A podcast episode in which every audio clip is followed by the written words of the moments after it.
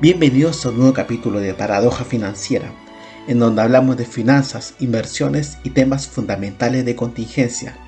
Los conductores son Diego Valcarce, fundador de Finance Street, y quien les habla, Celso Daucario.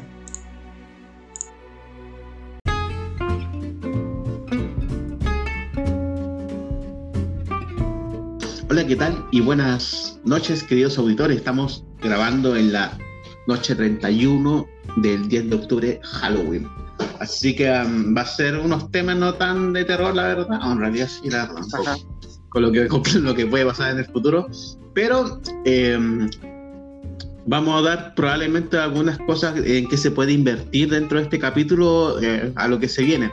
Así que, ¿cómo te encuentras, Diego Valcarce? ¿Cómo ha estado la semana? Estaba poniéndome una semana alcista, pero estaba poniéndome yo mi, mi máscara de, de Boric, pues, para ir a hacer Halloween, pues. Sí, ah, o, me puedo poner una de Tatán también, para dar más cuco. Eh.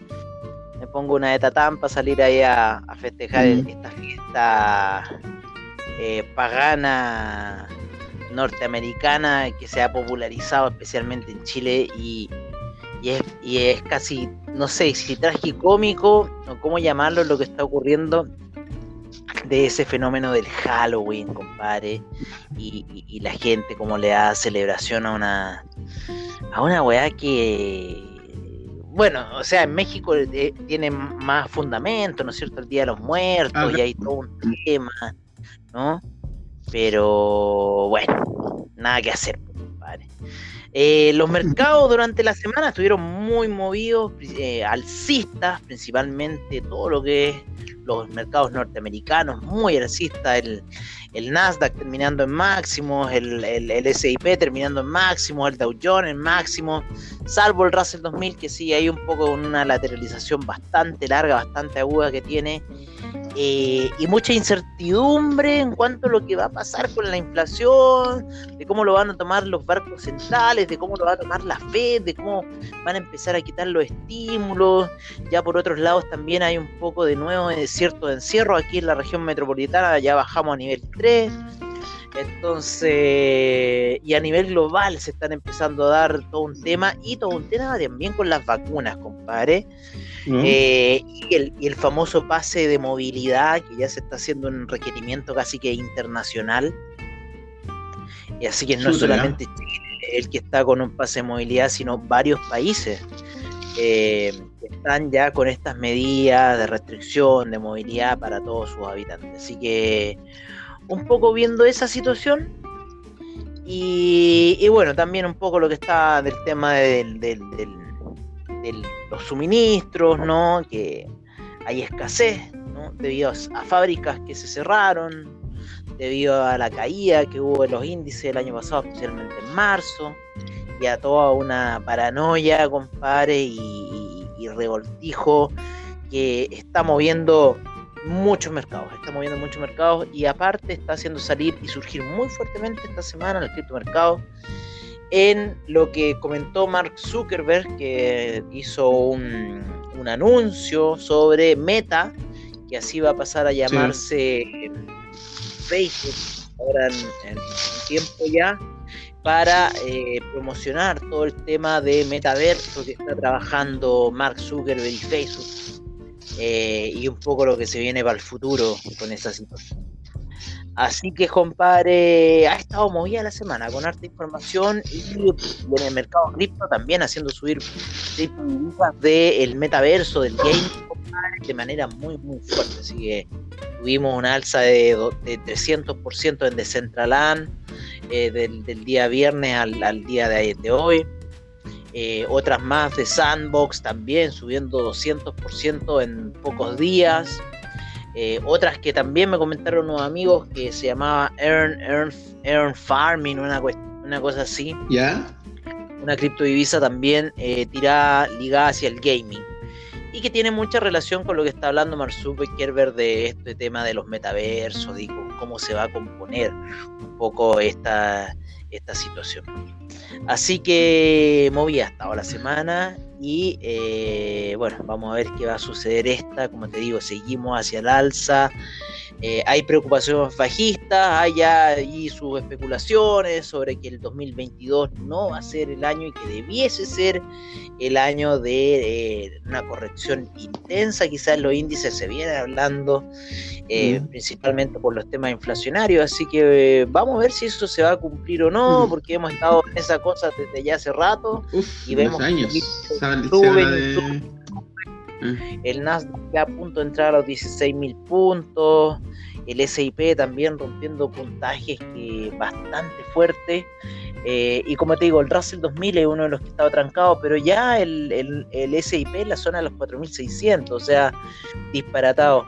El, US 30, el US 30 ya entrando cerca de la zona de los 36.000, así que fuerte. Y como te digo, el Russell 2000 es uno de los que se ha mantenido lateral. Y, y si no pasa todavía como límite que le tenemos fijado, son los 2350 para el Russell 2000. Si rompe, ya recién podríamos estar viendo un impulso. Entonces, el Russell 2000 la gente lo ve, eh, algunos analistas lo ven, porque al constituir más empresas dentro de la cartera, eh, en cierta forma, y, más encima empresas pequeñas, eh, en cierta forma dan a, a, a entender un poco ahí a, a los inversionistas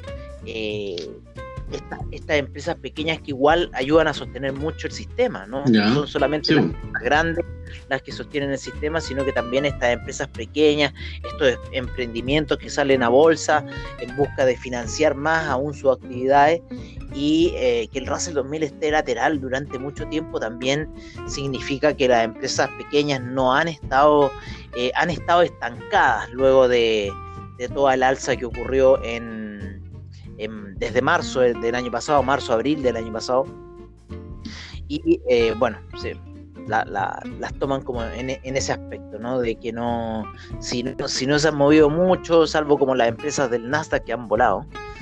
Eh, ponte tú, eh, la semana pasada dio resultados Tesla, eh, salieron la voló hasta los mil. Nosotros habíamos hecho algunos análisis, hago análisis para VFX un broker acá chileno y, yo había eh, eh, dicho, onda, Tesla eh, podía llegar a Lucas y rompía el take profit número 3 que teníamos, número 2 que teníamos puesto que eran los 9.56 y de repente, compadre, estaba en Lucas y sigue subiendo, ya va en Lucas 100 y sigue subiendo Tesla. se dice que SpaceX ya va a salir con su propuesta de mm, acciones a la, a la bolsa eh, que también van a estar un poco caras las acciones de SpaceX, ah, alrededor de los, 500 dólares, porque no va a ser mucha la emisión por ahora, entonces eh, va a estar, eh, pero va a estar buena esa situación y al parecer muchos inversionistas van a, meterle ficha a SpaceX y, hay que tener ojo porque perfectamente se podría arrancar a dos lucas en corto tiempo. A no ser que empiece tal como todas las acciones con un buen bajón. Yo todavía me sigo pegando en el pecho, compadre, cuando yo vi a Facebook en 14 dólares y hoy día vale más de 3. Entonces, y eso no fue hace mucho, eso fue hace, hace el año 2014, Facebook. Sí, pues exacto.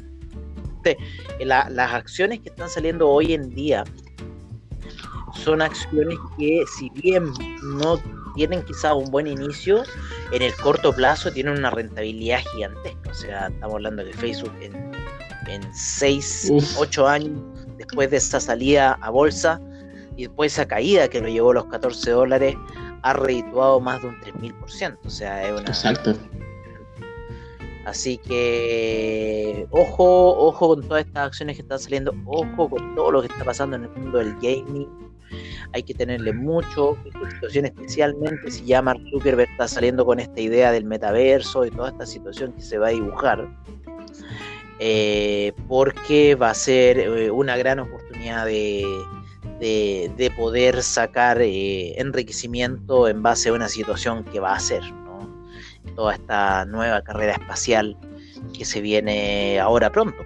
¿no? Exacto. 10 años más tenemos que estar ya en otro desarrollo. eh, habríamos hablado la semana pasada un poco del desarrollo de la computadora cuántica y que en realidad cuando también ocurra ese evento también van a ocurrir otras cosas dentro del planeta que eh, va a ser bastante interesante visualizarla. Hoy día estaba viendo Matrix, como por décima vez, la Matrix 2, pero un poco... Mm, eh, bueno, ya Matrix supuestamente el mundo después que explotó la IA, ¿no es cierto? La, la inteligencia y deja la cagada, porque en realidad eh, me acordé porque justo estaba cocinando. Eh, cuando tú veis, yo he visto toda Matrix, yo soy fanático de Matrix, Y eh, me la he visto toda, me he visto las Animatrix, que es muy importante ver las Animatrix para entender más de qué se trata este mundo de Matrix, porque es un mundo. Sí, y, y cómo se llama, y ahí sale que en, en, un minuto, cuando se crea la IA, la IA se independiza del ser humano. Y la IA crea su, propia economía. ¿Cachai? Entonces, ¿qué pasó con una economía que empezó a competir con la de los seres humanos? Y después fueron sobrepasados por la economía de la IA. La economía de la IA fue mucho más potente. Y ahí empezó a quedar la cagada. Y ahí ya después las computadoras se defendieron y, y los seres humanos eh, decidieron lanzar unas bombas al aire para oscurecer el cielo, que al final fueron los mismos seres humanos los que oscurecieron el cielo. Y, eh, y las computadoras, bueno, terminan esa gran guerra que finalmente los seres humanos son capturados y llevados a un sueño y donde en ese sueño sus movimientos cinéticos generaban energía y con esa energía alimentaban a todas las demás máquinas. Eso es un poco de que se trata Matrix. Eh, Finalmente quedó el final, el final, o sea, Matrix, el Matrix 2 es el último, o el Matrix 3. No, Matrix 3. Ya, pero en la, la 3 va a salir ahora. Ahora último, no, va a salir la 4, va a salir la 4. Ah, ya, pues sí, pues la 3 donde finalmente eh, de, de o sea, el, el, protagonista entre comillas, sí. Neo se muere, el, el Keanu Reeves se muere. Y, ¿Cómo se muere en una batalla final contra un virus que él mismo había con el virus, sí, Exacto. y como que se puso de acuerdo con, con la computadora, eh, la general, o sea, el, la, la, madre computadora, entre comillas, para destruir ese virus y, y, ahí quedó. Y creo que se liberaron algunos humanos, entre comillas. Eh, no, o sea, les dieron más un poco de libre albedrío. ¿Cachai? Los seres humanos podrían tener libre albedrío en cierta ah, claro. Ellos podían decidir, decidir si querían vivir en la Matrix o salir de. de... Ya, sí, ya. Pero obviamente yo creo que ahí, ahí en la 3 continúa qué, qué pasó ahí, porque finalmente todavía las computadoras siguen dominando el mundo. Exacto, si no quedó cerrado totalmente, para nada. No, no, para nada, para nada. Así, que... bueno, así que se viene Matrix y se viene, bueno, igual, quién sabe, puede pasar. no, sé si tan cuático, pero, pero eh, no es algo alejado de, la realidad como estamos avanzando, como está avanzando la tecnología hoy en día.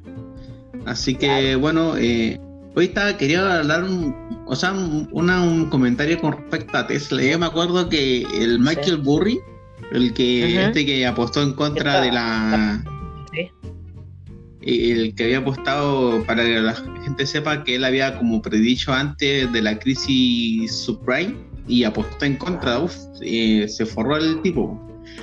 Mientras todos estaban apostando a favor de, de los créditos hipotecarios, de estos bonos hipotecarios, este apostó en contra. Y le juntó, no le chuntó, el bon hizo su estudio gigantesco y, ahí la hizo, no, no chuntarle.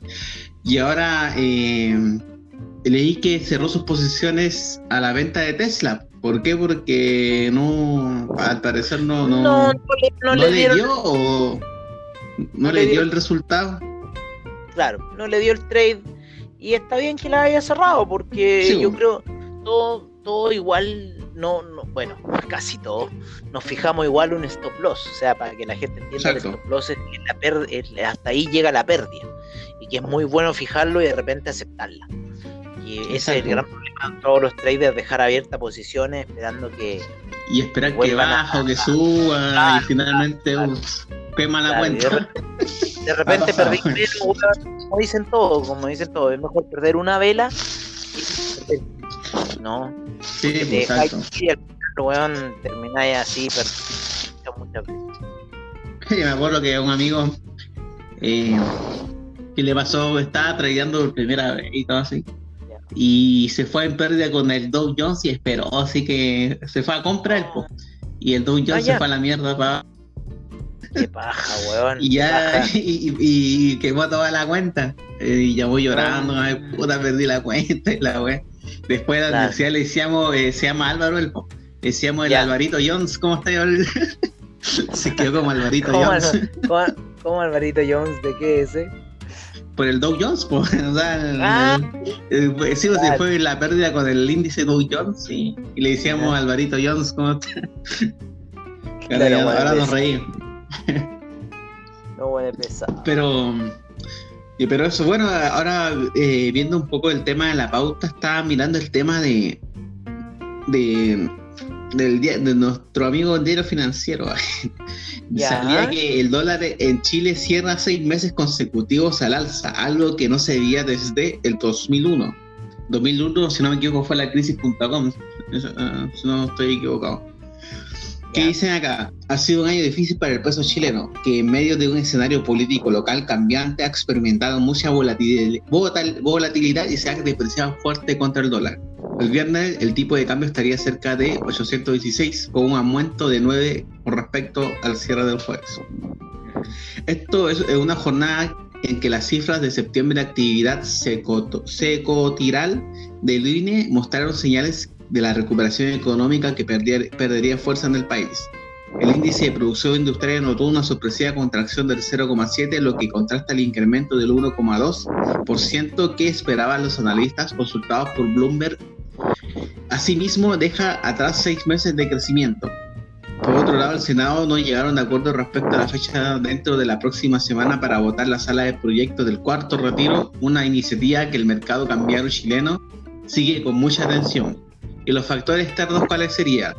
Que el índice del dólar a nivel global ayudó a la subida de la divisa en el país, ya que en el día avanza 0,95% hasta 94,230 puntos. Por su parte, el cobre se elevó a 0,96 hasta el precio de 4,52 la libra, según datos de Cochilco, lo que no fue suficiente para frenar el avance de la moneda estadounidense contra el peso chileno. O sea, en pocas palabras, en este pequeño segmento, el cobre aumentó, aumentó de precio. Lo que haría, debería pasar, es que el dólar cayera, pero en este caso no, no, no, pudo, no, no, logró hacer ese contrapeso. En el mes del metal rojo aumentó su precio 1,8% y, y registró un precio de promedio de 4,19 la libra. Entonces, en pocas palabras, eh, estaba mencionando que a pesar de que el cobre ah, igual está máximo histórico, máximo histórico si no me equivoco eh, no ha hecho un contrapeso con el dólar porque el dólar está sobre el 816. Bueno, ya acá se puede explicar el tema de, también del tema político que estamos viviendo, que entre comillas un tema casi único por el tema de la nueva constitución, el nuevo presidente que va a cargar con todo el cacho de la pandemia, con toda la espalda que dejó Piñera con respecto a la pandemia. Eh, y además el tema de, de hoy en día estamos en políticamente estamos en, ¿cómo se llama? ante dos posibles presidentes que son, entre comillas, extremos en su ideología. O sea, sí, pues exacto, porque no, no son centristas ellos. Uno es el Gabriel Boric, que está abanderado con el Partido Comunista, y el otro es José Antonio Caz, que ese ya es también extrema derecha. A uno le dicen el cifra, Así que. se está viniendo fuerte Caz. Sí, no, y, recién hoy día había una encuesta que. que, no, lo, no, le están pecando. No, se fue a la mierda ya. y eso que ha sido el más, el más, el más, ¿cómo se llama? El ha aportado más de 400 millones. Claro, anduvo con unas declaraciones ahí, compadre, que no anduvieron gustando mucho. Mm, se mató solo.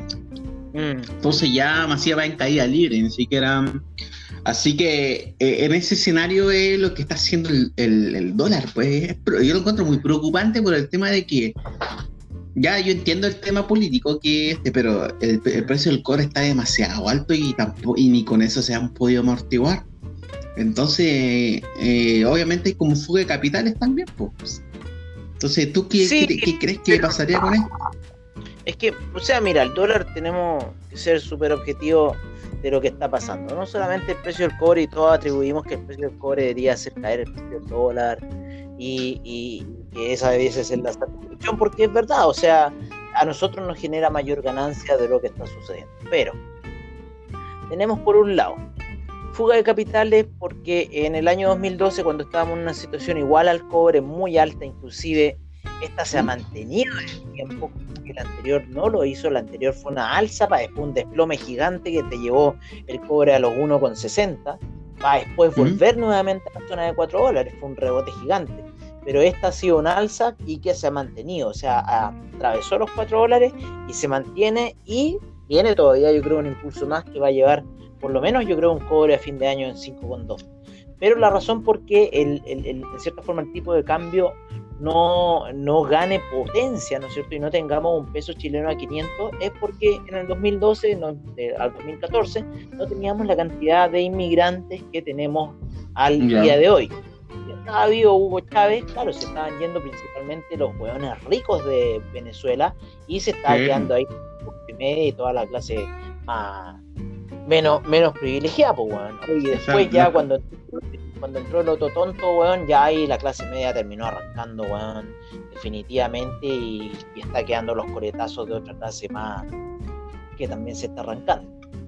Eh, y que bueno, han arrancado en distintos lugares como Paraguay, Argentina, Perú, Bolivia, loco, se han ido para todos lados. Eh, y es verdad, se han ido para todos lados. Y eh, eso, ellos están mandando sus dólares, los que ganan en los países, de vuelta para Venezuela para mantener a los familiares y cosas así que, mm. viven allá. Entonces eso ya te genera un, un, pequeño éxodo de capital. Después tenemos el estallido social, donde ya el éxodo de capital empezó de forma grande institucionales, ya en cierta forma viendo inestabilidad eh, dentro del país y que esto no iba a solucionarse y viendo en cierta forma yo creo el punto de inflexión. Ya, ya llegó a un momentum y ahora la weá viene desgaste y, en cierta forma esta cuestión no se va a arreglar así como así. ¿No? Sí, exacto. Y claro, y por otra parte, también estamos viendo a nivel internacional un alza del dólar index y el viernes pasado subió fuerte el dólar index debido a que los datos de Michigan, en los datos del consumidor de Michigan salieron muy buenos, salieron 67.9, se esperaba 67.2. Y ojo que este tiene una relevancia en investing.com de dos estrellitas, o sea, eh, es una relevancia buena y está pegando muy fuerte el, el, PMI, ¿no es cierto?, de eh, Chicago, que otro índice importante, salió 68.4, se esperaba 63.5, y el Michigan, el, el sentimiento del consumidor de Michigan eh, reportó 71.7 y se esperaba 71.4. Lo único que salió eh, más bajo que no tiene mucha relevancia son las condiciones actuales de Michigan, que decía que eran 77.7 y eh, se esperaba 77.9. O sea, debería ser un dato un poquito más alto para que el mercado, el mercado lo hubiera esperado mejor. Y eso el día viernes hizo subir el dólar index de una forma pero impresionante, haciendo caer obviamente a el euro forma muy violenta y, eh, y en cierta forma fortaleciendo a los mercados también toda esa situación. Todos esos datos que se generaron el, el día viernes. Así que eh, eso cuando sube el dólar index, el, el, dólar, nuestro dólar, se acopla a esa tendencia. Sí, exacto dólar tú tienes para seguir el dólar tienes que seguir el dólar index, tienes que seguir el cobre. Entonces, si tienes cobre al alza con un dólar index a la baja, tienes caída del dólar peso. Si tienes un dólar index, un dólar index al alza con una caída del cobre, puedes tener de repente colgarse los huevones del dólar index y tener un dólar index alcista, aunque el precio del cobre aunque bueno, el precio del cobre, bueno, si tenía la baja cobre y dólar index alza, obviamente que eso va a ser todas las... de, sí, pues, la cuestión, pero y de repente alza el dólar index y, y, tenéis como mm, es como ahí la señal como esto se puede de repente caídas del dólar peso. Y cuando se acoplan los dos lo hacen inversamente proporcional uno hacia arriba y otro hacia abajo siempre va a mandar el dólar index siempre va a mandar ese en cuanto a la movida que va a ser el, el el dólar peso chileno. Entonces el día viernes, y aparte llegó a una zona muy buena de compradores, una media de 200 pedidos en gráficos de una hora espectacular, apoyo total, y pum, compare, compras en esa zona de 803 que lo terminó cerrando en 803 el dólar peso, así que estuvo una sesión bastante buena ahí para los traders de, de, dólar peso, y que no son pocos, en el país son hartos, igual es, una divisa, compadre, que acá a los hueones les gusta tradearla, sí, exacto. Mm. Porque empieza, empieza como a las ocho y media y termina, ahora está terminando más tarde, a las 5 de la tarde, pero ya los movimientos después de las 2 de la tarde en el dólar peso ya no, no apuntan para ni un lado. No, están como, se, son, se mantienen entre comillas, ¿no? Eh, la clave de la hora. La hora de la mañana es la violenta para entender ahí un poco el movimiento y leerlo yo lo leo con gráficos de una hora y gráficos de 30 minutos dólar peso anda muy bien con eso. Así que para el que quiera ir tradear dólar peso, les recomiendo esas dos gráficas. No se entusiasme tanto, las de 5 minutos, porque no, no vaya a sacar nada.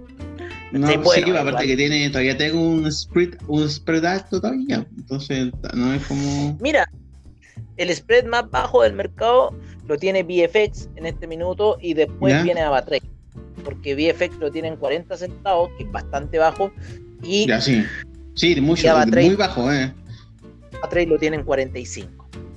Ya, antes, yo me acuerdo que antes estaba como casi un dólar, más o menos. Sí, antes sí han bajado harto.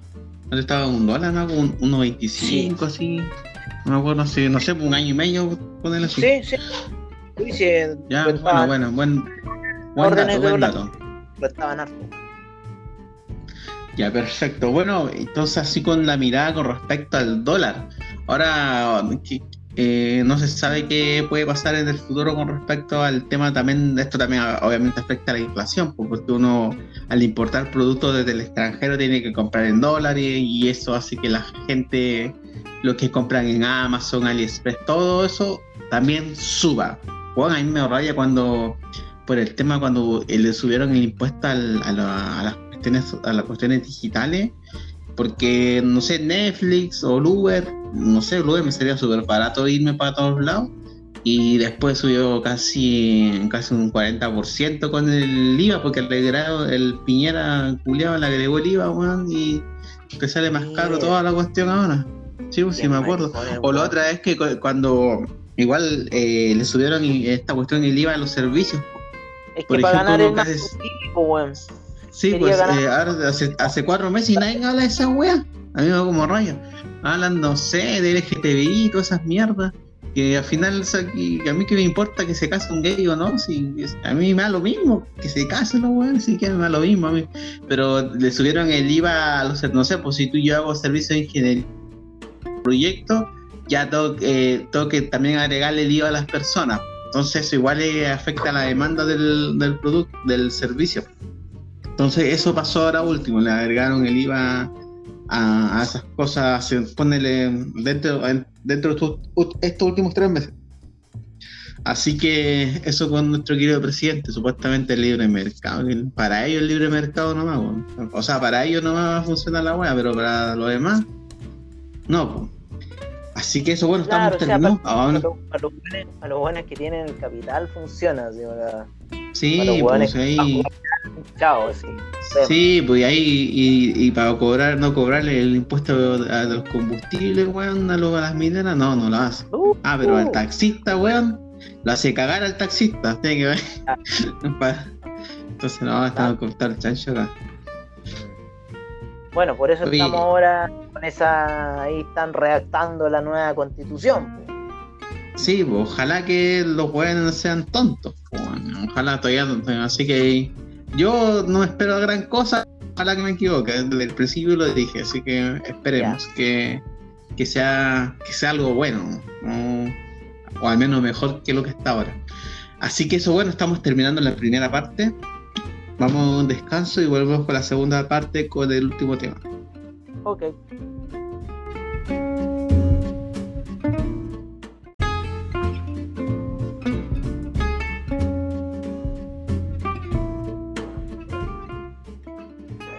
¿Lo se escucha bien? Perfecto, compadre. Bueno, volvimos con la segunda parte y quería mencionar un tema, el tema de los créditos hipotecarios, que salió un artículo que de dónde financiar la compra de una vivienda si el, hipotecario dejó de ser asequible. Bueno, como ya saben ya, eh, acá último en Chile, los créditos hipotecarios, al menos los últimos seis meses, han, han estado un poco más resguardados los bancos por el tema de los retiros, más que todo, ¿por qué?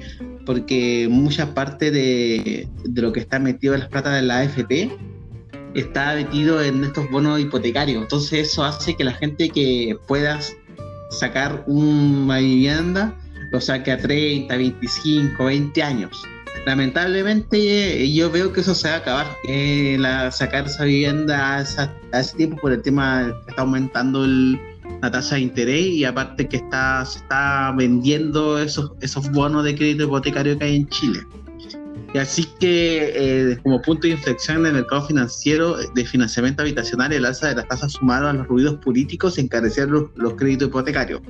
La forma más usada para comprar la vivienda en el país. Hoy por primera vez en una década los intereses están por sobre el 5%. Ay, bueno, ¿no? Y ya no hay más préstamos a más de 20 años prácticamente. Con ellos cientos de personas quedaron con su sueño de la casa propia roto. Pero existen otras alternativas de financiamiento, todas más caras de dosis, aunque con diferentes características. Una cosa es el leasing habitacional, que es una opción clave aparte del crédito hipotecario, es la conocida como arriendo con compromiso de compra. ¿Y en qué consiste? Con un contrato de arrendamiento a una propiedad nueva o usada adquirida por una institución financiera o inmobiliaria. Dicho contrato es por un plazo determinado con la posibilidad de que una vez finalice el acuerdo la persona pueda adquirir la propiedad pagando la cuota restante de compra, explicando el director ejecutivo de RCA Gestión Inmobiliaria, advirtiendo que finalmente resultan aún más costosas si son limitadas en cuanto al valor máximo establecido para la compra de dicha vivienda. En este caso se paga principalmente en cuotas fijas establecidas en cuotas, o sea que la UAI igual va a ir subiendo, para viviendas con valor de hasta 2.200 UF para un plazo máximo de 20 años. Los requisitos ser mayor de edad tener una vivienda y tener un contrato de relleno o compra-venta establecido. O sea que en pocas palabras esto eh, eh, como se explicó, eh, se hace un contrato de arrendamiento, pero con ese mismo plata del contrato de arrendamiento, bajo ciertos requisitos, tú puedes estar pagando la cuota de la vivienda, porque ya firmaste un compromiso de, una carta de compromiso de compra y venta, que sería una de las opciones, que igual sería más cara también, entre comillas, pero igual sería en el largo plazo, pero sería un poco más accesible con respecto a, a que las cuotas serían más baratas, pero en el largo plazo sería mucho más caro. Después están los mutuos hipotecarios, que son una alternativa disponible en diferentes oferentes de financiamiento habitacional. Son los mutuos hipotecarios conocidos como préstamos para comprar, reparar o construir una vivienda entregado generalmente a un F. Esta línea en Valencia explica que el, mutuo hipotecario con letras de crédito se financia principalmente con una letra hipotecaria que puede ser vendida a la bolsa de valores o adquirida por un banco o un tercero. El precio por la venta dependerá del mercado, por lo que se puede generar una diferencia entre el valor de letra y el precio que se transa en el mercado, lo que será asumida por el banco o el cliente según se pacte. En este sentido hay dos opciones extra elegir, el fondo mutuo hipotecario endosable y el no endosable. El primero, de acuerdo a Valencia, se sustenta en un contrato que se vende en el mercado a través de un, un endoso y permite titular el, el contrato de pago del contrato de pago, entregárselo a un tercero para su financiamiento sin que se genere una diferencia como en el caso anterior. En cambio, el segundo financia el préstamo con recursos propios y no puede transferirse. Asimismo, se regula del mercado las condiciones que establezca el contrato. En todo caso, deberá sujetarse a la, norma aplicable. Hoy no existe una alternativa única más conveniente. La alternativa dependerá de cada persona, de su, de su capacidad de pago y cómo se ve afectado el momento económico. Sin embargo, en el momento actual podría ser recomendable un modo hipotecario con tasa fija. Qué cosa muy difícil que el tema hipotecario de tasa fija. Bueno, en pocas palabras, eh, eh, el otro sería un poco más meterse a los mercados financieros con, respecto a los mutuos hipotecarios. No me quedo muy claro si se financia precisamente en, una letra hipotecaria que puede ser vendida en la bolsa de valores o adquirida por un banco en tercero. Ah, ya es como. Lo entiendo como que uno saca el crédito hipotecario, pero quien también te lo está avalando es el banco. Y el precio de venta dependerá del mercado, por lo que se puede generar una diferencia entre el valor de la letra y el precio que se transa en el mercado en pocas palabras, está ahí, está ahí, estamos como metiéndote en el mercado financiero, pero este, estas cuotas hipotecarias que estás pagando eh, van a depender de, del tema de cómo esté fluctuando la bolsa, en pocas palabras. Aunque no lo explican extremadamente eh, claro acá en realidad. Pero tú, ¿cómo ves el mercado hipotecario, Diego Barcarce? acá en Chile.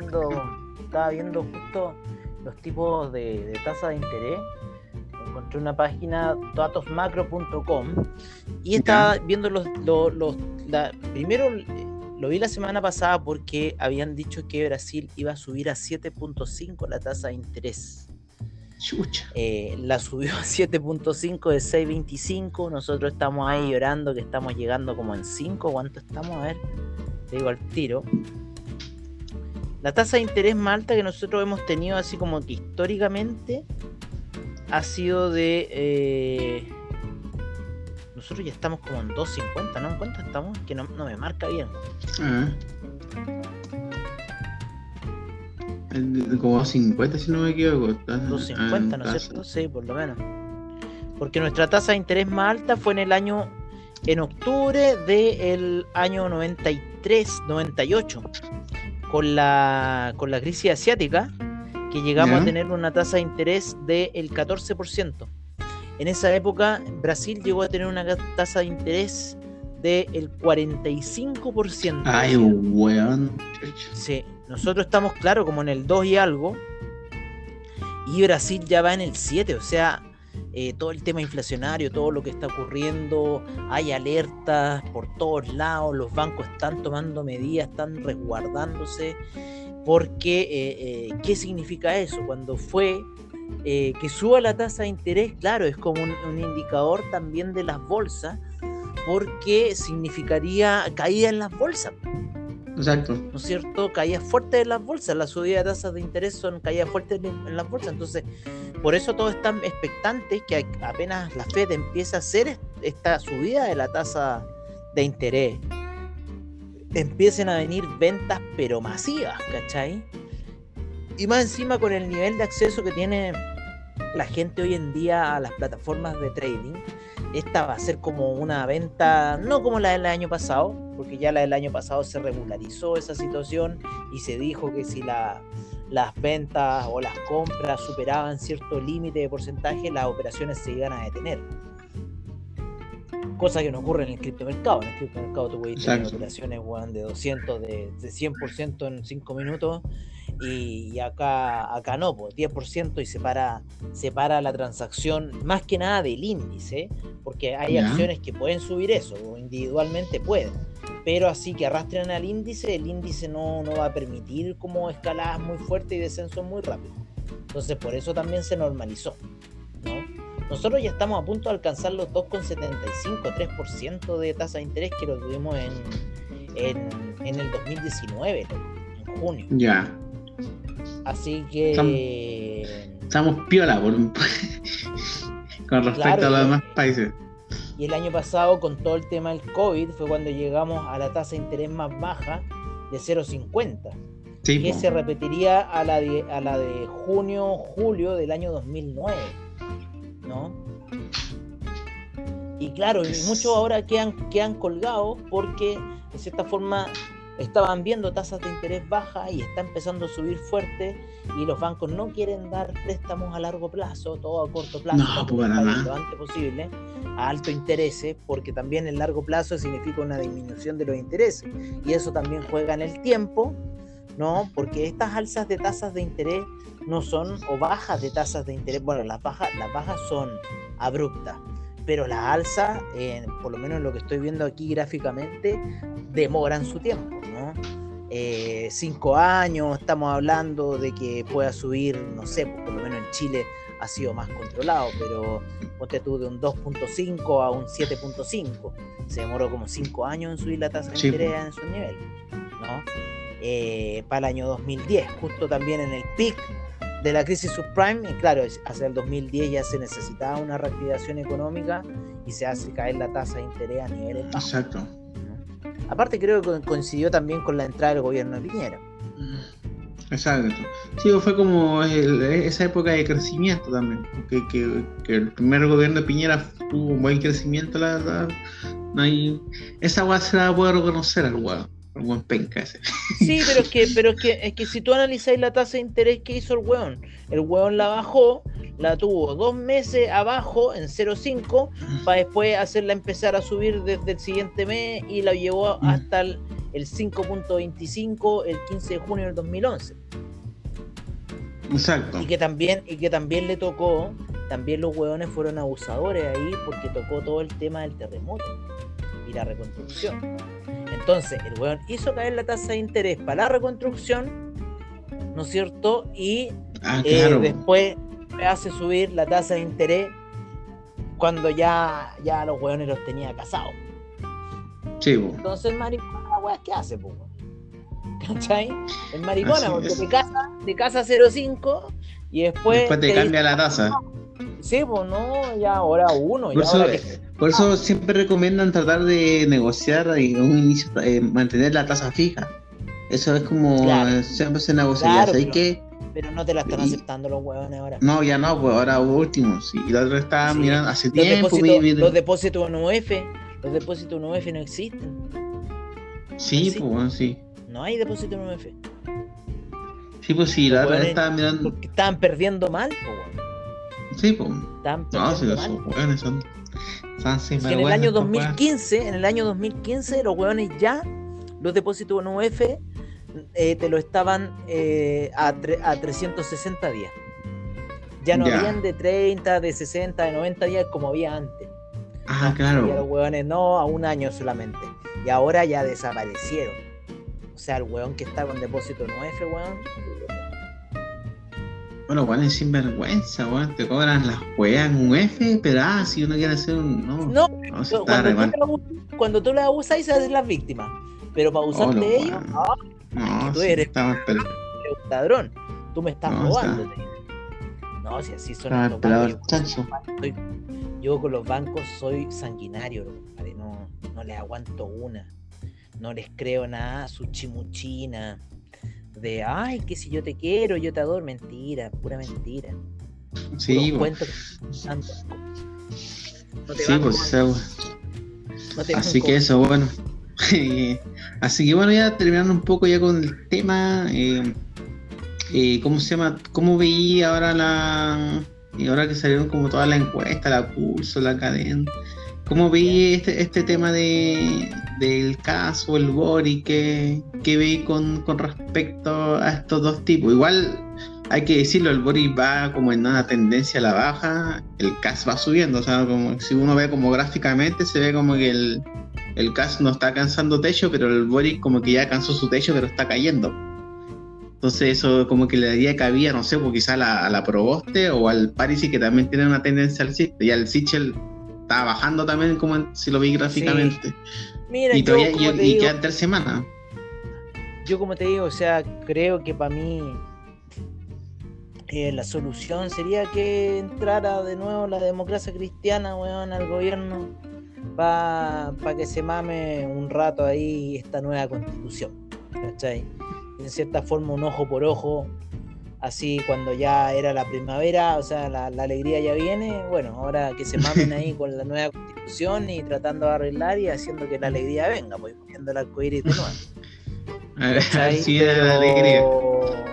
Sí, pues bueno. Ahora supuestamente debería ser ya alegría, alegría, porque ahora eh, eh, con, concuerda con un poco el planteamiento de yo creo de, de, esa como Chile la alegría ya viene del año 89, mm. pero que en cierta forma concuerda lo que está pasando ahora y que sería generar una nueva constitución, porque cuando fue la alegría ya viene, se mantuvieron siempre con la misma.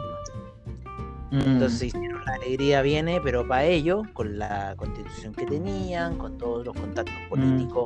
Y económicos que generaron. Se forraron los compadres. Se forraron ellos, ¿cachai? yo yo, yo reconozco que ya la idea venía, o sea, tenían que haber hecho eso, haber cambiado quizás las reglas del juego, no sé. Bueno, Pinocho no se lo iba a dejar. No, pues si todavía tenía como poder a pesar de todo eso. Más, pero si cuando hizo el tanquetazo. También, perro, estaba ahí como.